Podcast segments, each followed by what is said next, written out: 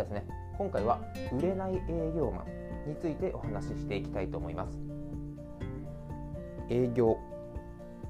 ま僕もですね、まあ、保険の営業としてもう10年ぐらいですねやってきました。でもちろん売れない時期もたくさんなたくさんと言いますか長い間経験して、まあ、ちょっとずつ売れるようになっていって、まあ、売れるようになってからお客様からお話を聞いたりとか。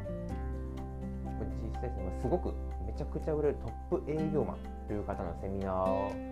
も機会があれば全部聞くようにしましたし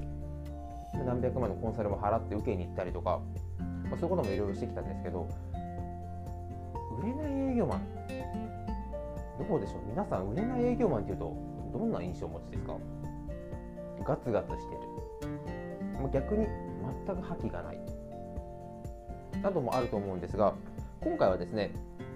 ものすごく知識はあるんだけど売れない営業マン。ということで、えー、ここにフォーカスをしてお話ししていきたいと思います。これはですね 僕が正直あのいろいろ世の中に出てるコンサルっていうのを、まあ、個人で始めてからも受けるようになりましたし、まあ、そういった方々と、まあ、交流もあってちょっとお話ししようって言ってこう、まあ、今 Zoom とかでお話をさせていただいてめちゃくちゃ思うことなんですがどんなにあの貴重な話をしてくれるという、まあ、言葉では言いますし何万するコンサルだけどああなたのためにまあこれは今無料で話してるんだよとかいうことを言われるんですが聞く側がですね話す人を信用してるかしないか。これはものすごく大きい話になります。これはですね、まあ、法人営業される方個人の営業される方っていうのもこの話を聞いて、まあ、そりゃそうだよなと。いうふうに納得される方が多いんではないでしょうか。ただ現実その話をできている人はほとんどいないです。ノルマがあったりとか今月の売り上げが足りてないとか何が何でもここで契約をというふうに考えれば考えるほどものすごくいろんな情報とか、まあ、話をして皆さんもでも気づきますよね。あこの人今探り入れてるなとか目を見れば分かりますし話のトーンでも十分伝わってきます。相手もバカじゃないです。ただそれを気にせずに相手がどんな状況なのかどんな状態なのか社交辞令で話しているのか本当に自分の内側をさらけ出しているのか。そういうことを考えずに喋れば喋るほどどんなにいい知識貴重な情報だったとしても聞き入れていただくことは100%ないです。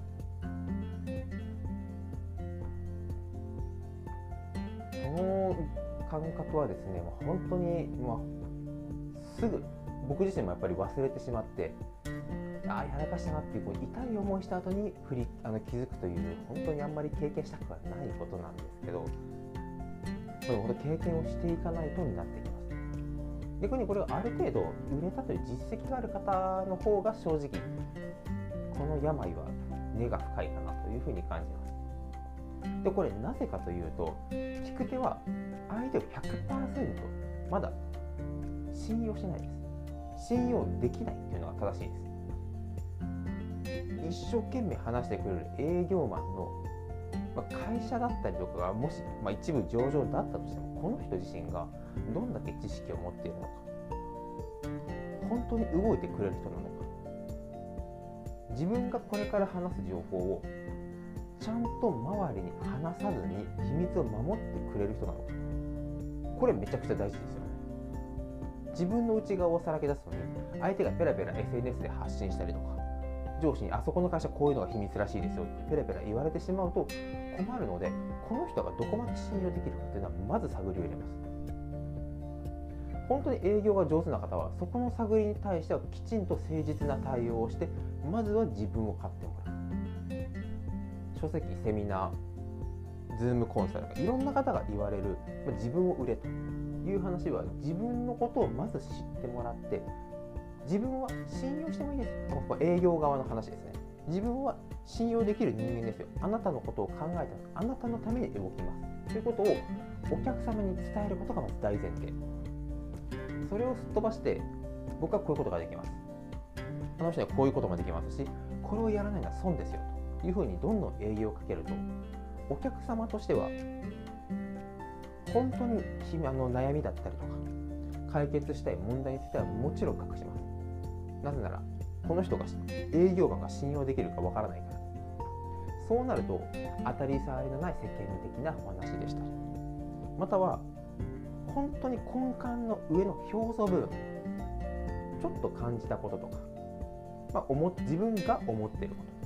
悩んでることではなくて思ってることを話しますで売れない営業マンはその表面上の言葉をすぐセールスに変えてしまいます。あその考え方は違います。よそういう考えの方はこういった悩みをお持ちじゃないでしょうか。ただもうそれはお客様チーム十分分かってます。なので頭の中ではああそういうことじゃないんだけどな。またこういう話か。でもお客様ももう立派な大人です。社会人です。多分顔に出さないです。顔に出されて態度に出された時点で相当やばいと思います。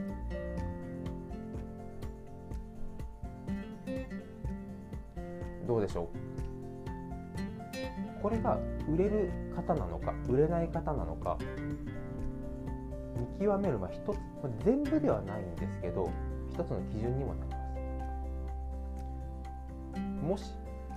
自分が無理くり話を聞き出したりとか何でもかんでも自分はできますよとアピールするために相手の話を遮ってでも訂正したい遮らなくても相手が話したことにそれは甘いですとか僕厳しいこととか何でも言っちゃいます。というお話の仕方をする営業マンの方もいるんですが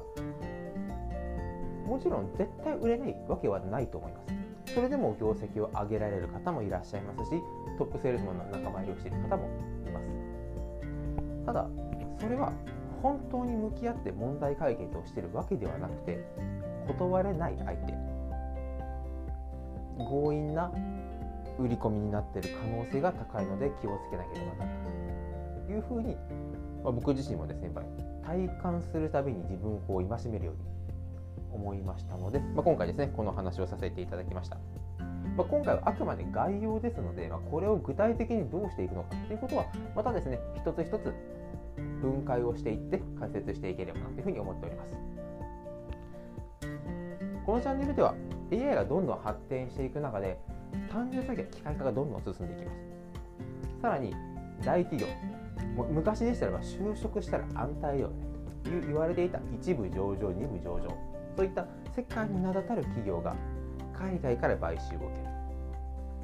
または日本で超超優秀な新卒の大学生。トップ何パーセントかの優秀な社員は今日本にいないです。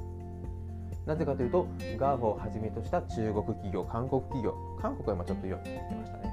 いろんな世界から優秀な学生たちをヘッドハンディングされます。それも膨大な給料。で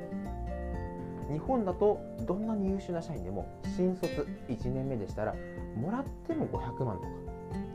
1000万いくケースは成果が上がればですけど、まあ、初っ端からあまり約束されないと思います。ただ Google の話でももう新卒22歳23歳の人たちにも優秀であれば1000万以上2000万とか年収を提示します。優秀な人間はどんどん世界に飛び立って僕らが知らないうち。